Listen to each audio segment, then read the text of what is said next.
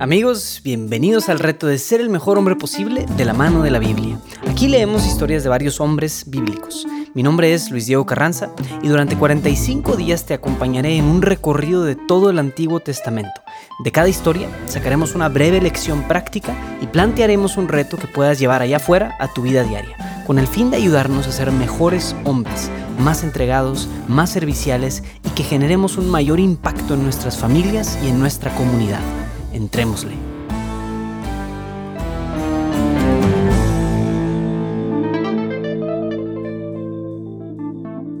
Muy bien amigos, pues hoy es el día número 2. Espero les haya ido muy bien con el reto de ayer. Yo descubrí que tengo 18 calzones, 4 trajes, 11 diferentes pares de zapatos, 2 relojes, etc. Hoy podremos leer la historia completa que la Biblia nos narra no de uno, sino de dos hombres, los primeros hermanos de la Biblia, Caín y Abel. Este pasaje es Génesis 4 del 1 al 16. Conoció el hombre a Eva, su mujer, que concibió y dio a luz a Caín, y dijo, He adquirido un varón con el favor de Yahvé. Volvió a dar a luz y tuvo a Abel, su hermano. Fue Abel pastor de ovejas y Caín fue labrador. Pasó algún tiempo, y Caín hizo a Yahvé una oblación de los frutos del suelo.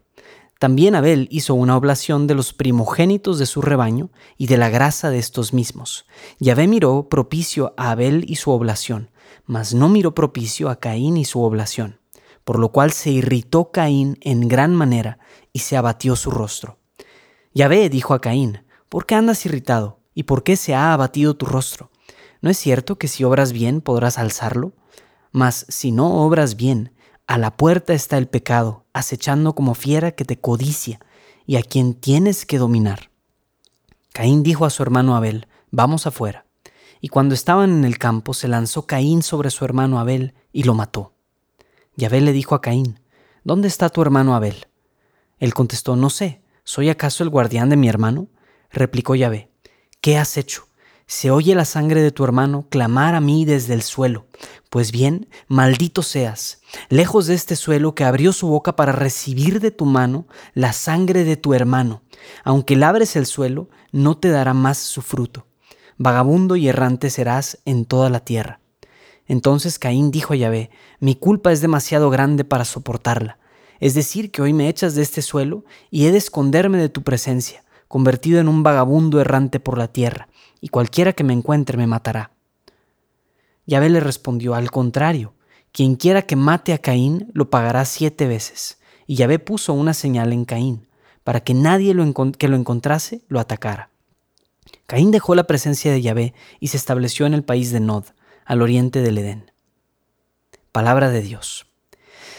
Pues aquí tenemos a los primeros dos hermanos de la Biblia, que son una imagen de cada uno de nosotros y de nuestro prójimo lo primero que vemos es que la ofrenda de Abel, por alguna razón, sí agradó a Dios y la ofrenda de Caín no le agradó.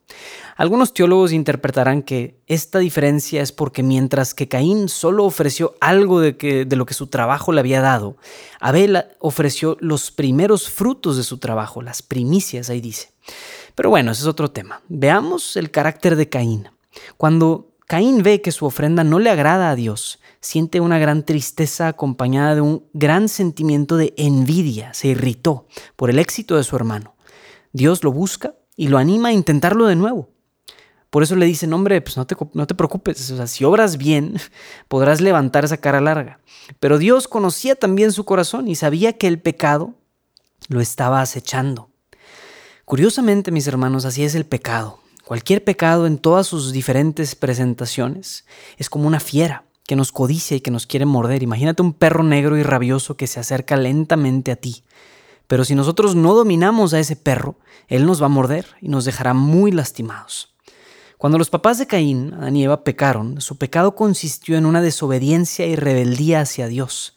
El problema estaba a nivel de los hombres y su relación con Dios, pero ahora la segunda generación de humanos introduciría una serie de pecados sociales, como la envidia, el asesinato, etc. Todos estos son los pecados que cometemos contra nuestro prójimo.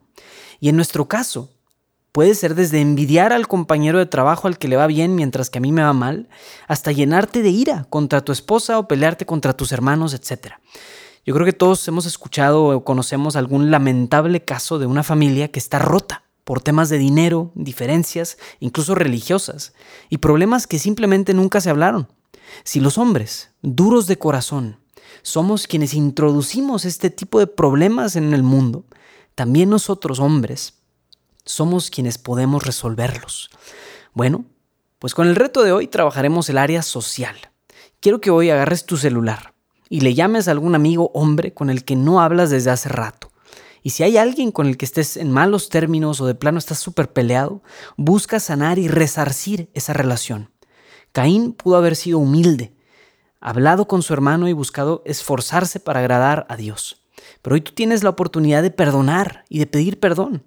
No es fácil y vas a necesitar mucha humildad para este reto, pero esto te puede traer mucha vida y mucha paz. Al igual que con Caín, hoy Dios te ofrece una segunda oportunidad para esa relación. Bueno amigos, los invito a compartir en sus redes sociales la experiencia que están viviendo con este programa. Asegúrense de seguirnos desde la plataforma de podcasts y también de darse de alta en nuestra lista de email en retos.jdn.app